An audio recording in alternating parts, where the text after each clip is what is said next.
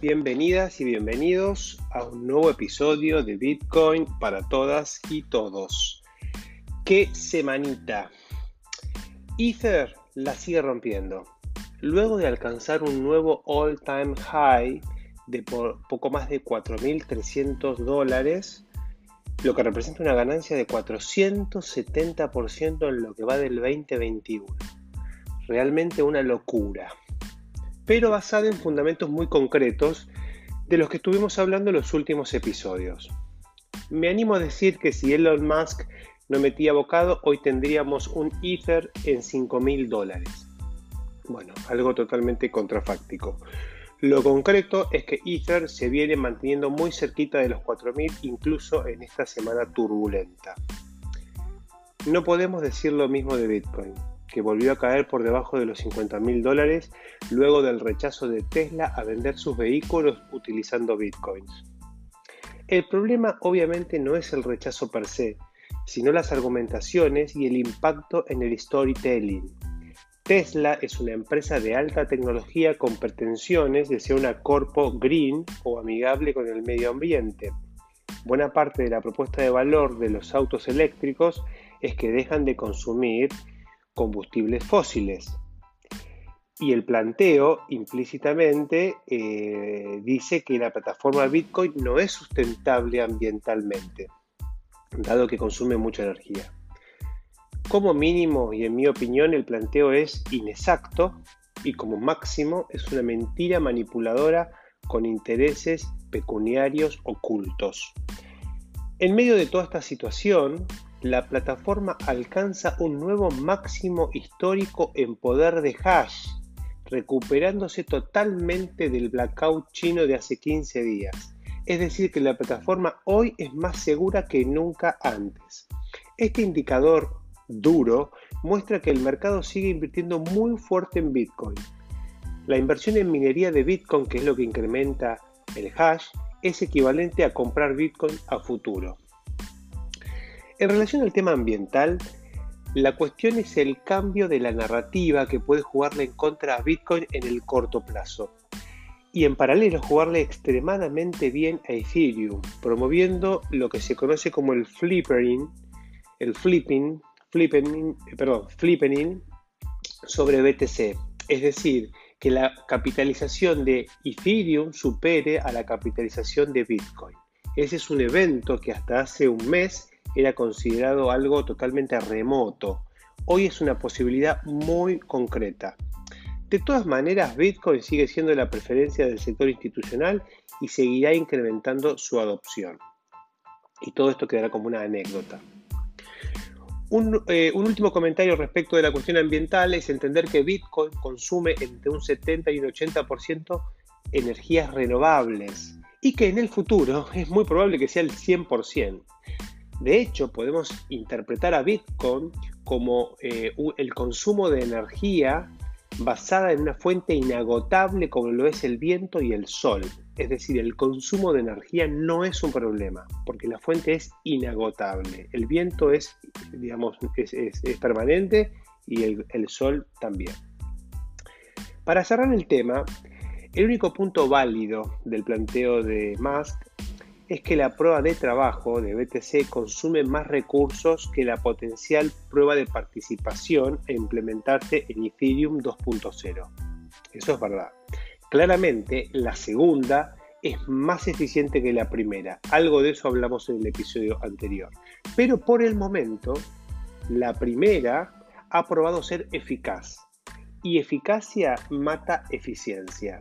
Así que por ahora yo con este tema no me haría demasiado drama. Para cerrar tema mercados, podemos destacar el destape de Cardano, que ya se venía anunciando y hoy está ubicada como cuarta moneda por valor de capitalización después de Bitcoin, Ethereum y BNB.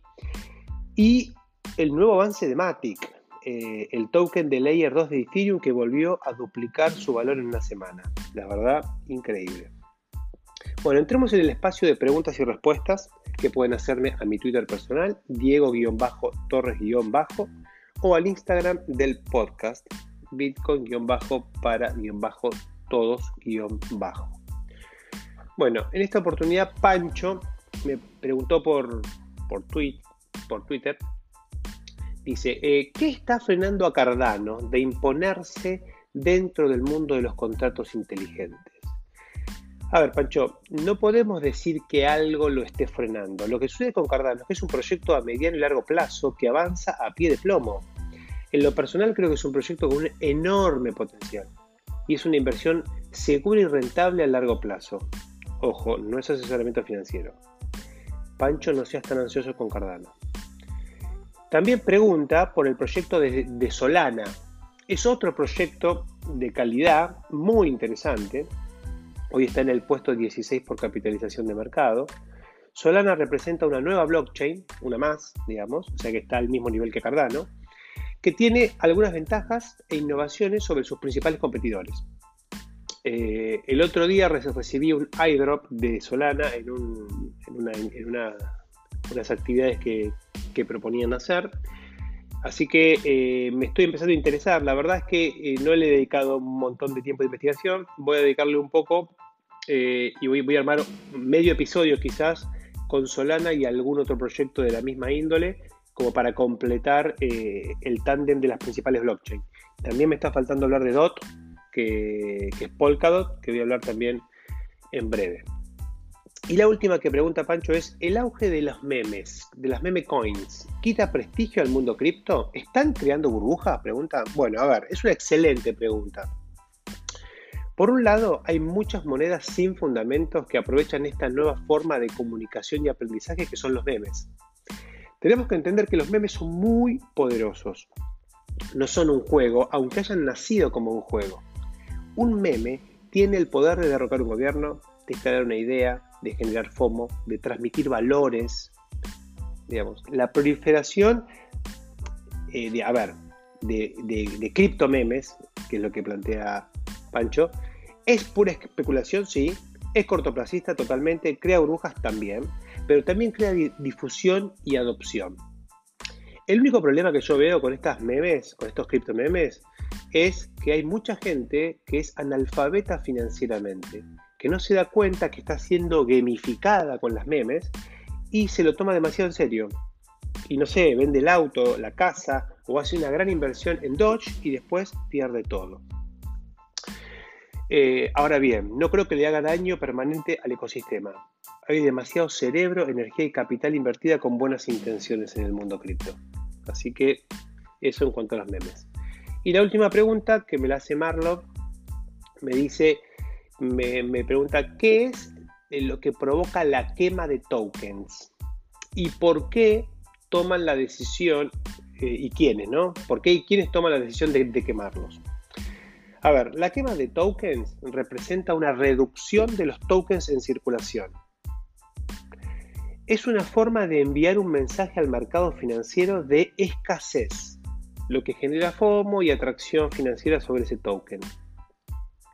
Lo ideal en cuanto eh, al, quemado es que lo queme el mismo protocolo a través de algún algoritmo o regla de negocio escrita en código, como es el caso de la propuesta de mejora que se va a implementar en Ethereum, la 1559 que hablamos en el episodio anterior. Bien, ahora entremos en el tema del día. Les voy a contar una pequeña historia a ver si les resuena. Hace un tiempo que vengo escuchando algo revolucionario que se llama Bitcoin. Escucho amigos y conocidos que están re manija. Hasta ayer no les había dado mucha bola, realmente no me interesaba. Pero de golpe veo que algunos de ellos están muy entusiasmados, que cuentan cómo el precio sube y sube. Siento que me estoy quedando afuera de algo importante. Y me digno a buscar en Google qué es Bitcoin. Empiezo a ver algunos videos y hablar con amigos y conocidos para entender de qué se trata y cómo invertir. No me decido a entrar en el mercado, no sé si la ola ya pasó o está por venir. La verdad es que no entiendo mucho de qué se trata, pero parece demasiado bueno para ser verdad. Luego de algunos días más, tomo coraje, me descargo una billetera o me registro en algún exchange que me recomendaron. Por desconfianza deposito o transfiero unos mangos a ver qué pasa. Finalmente, luego de jugar un rato con una app, presiono comprar. Estoy adentro, de golpe me siento mejor. me siento que soy parte de algo, siento que aprendí algo nuevo. Ahora tengo un incentivo económico para seguir investigando y aprendiendo. De golpe Bitcoin sube un 10% y me siento un dotado de las finanzas. Y quiero más. A medida que voy consumiendo contenido cripto siento más confianza. Recomiendo videos a mis amigos. Tuiteo alguna boludez al respecto. De pronto me encuentro todos los días mirando el precio de Bitcoin y otros criptos activos que pueda tener en mi cartera al menos 10 veces por día. Ingreso a Twitter para ver el impacto que la última subida o bajada fuerte está teniendo. Comparto un meme que me pareció gracioso con amigos y en grupos de WhatsApp. Escucho un podcast, veo algún video cripto en YouTube. En el camino voy aprendiendo otros proyectos cripto. Empiezo a entender qué es una blockchain. Abro una billetera, compro eh, que sea compatible con Ethereum y compro Ethereum. Y de golpe veo que este mundo tiene muchos proyectos súper interesantes. Todos los días me levanto con la inquietud y sorpresa eh, de un mercado hiper volátil. Empiezo a entender que Bitcoin y otras criptomonedas son un activo muy escaso y que solo un selecto grupo de iluminados tiene una alta participación. Eventualmente hago una apuesta más fuerte. Monitoreo mi cartera de inversión como si fuera un manager de un fondo de inversión. Hablo de rentabilidad y riesgo como si fuera un experto. Mi familia me mira como un bicho raro y me dicen, ojo con eso que escuché que es para criminales, que es un esquema Ponzi. Yo lo defiendo superficialmente y con un poco de soberbia pienso, estos no saben nada. Algunos con mayor iniciativa o simplemente más intrépidos dan un paso más allá de la compra de criptomonedas y empiezan a interactuar con los protocolos DeFi, haciendo staking de ADA, aportando liquidez en Uniswap o Pancake, swapeando tokens, haciendo farming en Binance. La cosa se pone cada vez mejor. Y lo mejor es que cada domingo Diego Torres, no el cantante, sino un extraño, publica un nuevo episodio que espero con entusiasmo y curiosidad. A ver, me tenía que, tirar un centro, ¿no? En todo esto. De golpe, una tarde, me llega un WhatsApp de que Elon Musk publica en Twitter que Tesla no acepta Bitcoin. Inmediatamente ingreso a la aplicación y miro el precio de Bitcoin. Me cambia la cara aumentan mis pulsaciones, siento que todo está perdido, que toda la riqueza que con inteligencia y audacia generé a través de mi inversión está en riesgo. Intentamos consolarnos mutuamente en grupos de WhatsApp, diciendo este tipo está loco, es bipolar, apoya Dogecoin, que no sabemos qué carajo es, pero parece más una joda que otra cosa. Y rechaza Bitcoin por el consumo de energía. What the fuck? Mientras, aceleramos la frecuencia de revisión del precio como si fuéramos un algoritmo de inteligencia artificial que ajusta por volatilidad. A ver, estamos cenando con amigos o familia y de golpe no nos interesa más nada que ese maldito bastardo que está arruinando nuestra fiesta cripto. La situación desafía nuestra inteligencia emocional. Hacemos un esfuerzo para disimular nuestra preocupación y enojo con una sonrisa falsa en una conversación comensal que ya no sabemos de qué se trata. Toda esta historia, que no busca otra cosa que lograr empatía con ustedes, no es más que el resultado de la gamificación de las finanzas y en particular de las finanzas cripto. Algo que tenemos que entender es que estamos siendo gamificados. ¿Qué significa esto? A ver, la gamificación o ludificación, que sería la mejor forma de traducirlo al español, es una herramienta de adopción y de competencia por la atención del consumidor o del usuario, como se suele decir. Con el advenimiento de las plataformas digitales, un nuevo mercado competitivo a nivel global se ha generado, que es el de la atención de los usuarios de aplicaciones móviles fundamentalmente. Miles de compañías como Google, Facebook, Mercado Libre, Binance, YouTube, diarios digitales, juegos, bancos, compañías de seguro, están compitiendo por nuestra atención. La batalla es despiadada, pero fundamental, dado que donde va nuestra atención va nuestro dinero. La gamificación es una herramienta, una de las más importantes que hoy tienen las compañías para competir en el mercado. Todo está gamificado, Hoy todos estamos gamificados. Y así como Neo necesitó a Morfeo para darse cuenta de que estaba nadando en una pecera, en este episodio les voy a intentar dar algunas coordenadas para que al menos pisemos el palito con un poco más de conciencia. Como lo indica su nombre, la gamificación viene de game, de juego. La industria del juego ha invertido enormes cantidades de dinero, creatividad y recursos para lograr que las personas hagan algo que no tienen por qué hacerlo. Incluso muchos debieran dejar de hacerlo o evitarlo. En otras industrias, en búsqueda de la atención del usuario se preguntan, ¿qué es lo que hace a un juego divertido? ¿Cómo aplico esa diversión y compromiso a actividades más productivas? El objetivo de la gamificación es lograr un producto que sea excitante de forma tal que los usuarios se obsesionen con su uso y se sientan impulsados a compartir su excitación con amigos. En las aplicaciones actuales, el diseño de las mismas está centrado en las personas, en lugar de estar centrado en las funciones que tiene esa aplicación. El objetivo del diseño no es hacer el uso más rápido y fácil, sino diseñar considerando los sentimientos, ambiciones inseguridades, en el fondo la racionalidad humana. Históricamente, la industria del juego fue la más eficaz en realizar diseños centrados en las personas. Nadie tiene por qué jugar un juego. En el momento de que deja de ser divertido, se abandona. Ahora bien, todo ese conocimiento que se creó en la industria del juego hoy se está aplicando a las aplicaciones que utilizamos a diario y el mundo cripto obviamente es un gran gamificador. Para poder dar estas coordenadas, vamos a repasar muy brevemente los conceptos básicos, o, mejor dicho, componentes básicos eh, de un framework llamado Octalysis, que es un framework de, gamificación creado por Yu Kai Chao que es un experto en, gamificación y, fanático de Minecraft. Eh, este framework tiene ocho componentes. Acá les voy a mencionar eh, en principio seis. El primer componente de toda gamificación, señala Yukai Chao, es lo que él llama Epic Meaning and Calling, o sea, el significado épico de nuestra participación en el juego en todo juego siempre hay un significado épico, algún gran monstruo que matar. Este componente está muy presente en el mundo cripto.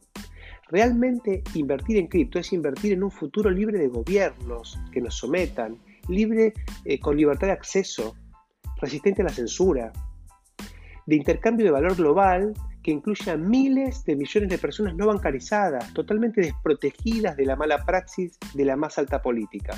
Estamos desafiando los centros de poder y la estructura jerárquica con protocolos de consenso en redes descentralizadas, basadas en el conocimiento y no en el privilegio político o institucional. ¿Quién no quiere jugar este juego? Estar gamificado por este componente no me preocupa porque es genuino y auténtico el movimiento. Ahora bien, muchos proyectos criptos, que son scams, digamos, apelan a este tipo de mensajes épicos de forma deshonesta para incentivar la inversión y la compra de sus tokens. Otro componente a tener en cuenta es el que Yukai Chao llama Development and Accomplishment, es decir, desarrollo y sentimiento de orgullo.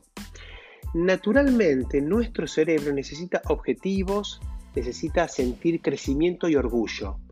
La mayoría de los juegos muestran el grado de avance respecto a un win state, es decir, alcanzar un objetivo sobre un escenario donde el usuario ha superado algún tipo de desafío. Perdonen.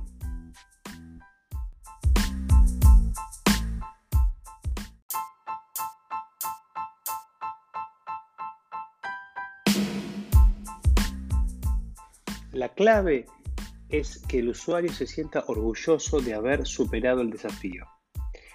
En el mundo de la inversión cripto, este componente está muy presente. ¿Quién no sintió orgullo al lograr adquirir la primera compra de Bitcoin? Luego de algunas peripecias. Y luego instalar una wallet sin custodia y ni hablar los que utilizan DeFi. Al menos a mí me pasó que cuando hice mi primer swap me sentí Gardel. Y cuando logré emitir DAI o participar en una ICO también. El tercer componente que nos gamifica se llama Empowerment of Creativity and Feedback, que significa empoderamiento por la creatividad y la retroalimentación. representa básicamente la posibilidad de que el usuario pueda crear diferentes formas de alcanzar este win state, este estado de satisfacción, ¿no? Implica dar un objetivo y múltiples herramientas y métodos para lograrlo. Este componente reduce la fatiga en la etapa que se conoce como endgame, que es la etapa final en el uso de un juego. Este componente es casi natural en el mundo cripto, donde la creciente innovación de la comunidad global hace que constantemente haya nuevas formas de realizar las mismas actividades. Estas tres cuestiones que yo acabo de mencionar nos mantienen gamificados. Ahora, estas gamificaciones son llamadas de sombrero blanco, lo que implica que, estamos siendo gamificados por elementos saludables que apelan a nuestro niño interior aún en búsqueda de nuevas aventuras, y nos permiten desarrollarnos como personas. Ahora bien, hay otros elementos que representan el lado oscuro de la gamificación, y acá es donde tenemos que tener cuidado, dado que abusan de nuestras fallas cognitivas, nuestros comportamientos neuróticos y nuestra falta de inteligencia emocional. El primero de ellos es la escasez y la impaciencia. Quiero lo que no puedo tener y lo quiero ahora. Nos motiva el solo hecho de no poder tener algo inmediatamente o cuando hay cierta dificultad para obtenerlo. En el mundo cripto se suele utilizar la narrativa de la escasez. La exclusividad de estar dentro del 0,001% de la población, es decir, uno de cada 10.000 que pueda llegar a tener al menos un Bitcoin completo o cuando hacen referencias a que se está acabando el stock de Bitcoin en los exchanges. No digo que estos datos no sean reales, pero el mensaje juega en nuestro cerebro de forma tal que genera FOMO. Y, no pasa solo con, Bitcoin, obviamente, ¿no? ¿Quién no se sintió presionado para participar en una preventa de un token? ¿O se dio de alta en algún exchange medio turbio para, hacer, eh, para hacerse de un token que prometía el oro y el moro? No sé ustedes, pero a mí me pasa muy seguido tener esa sensación y, tender a actuar de manera impulsiva. Hay que tener cuidado con este tipo de sensaciones.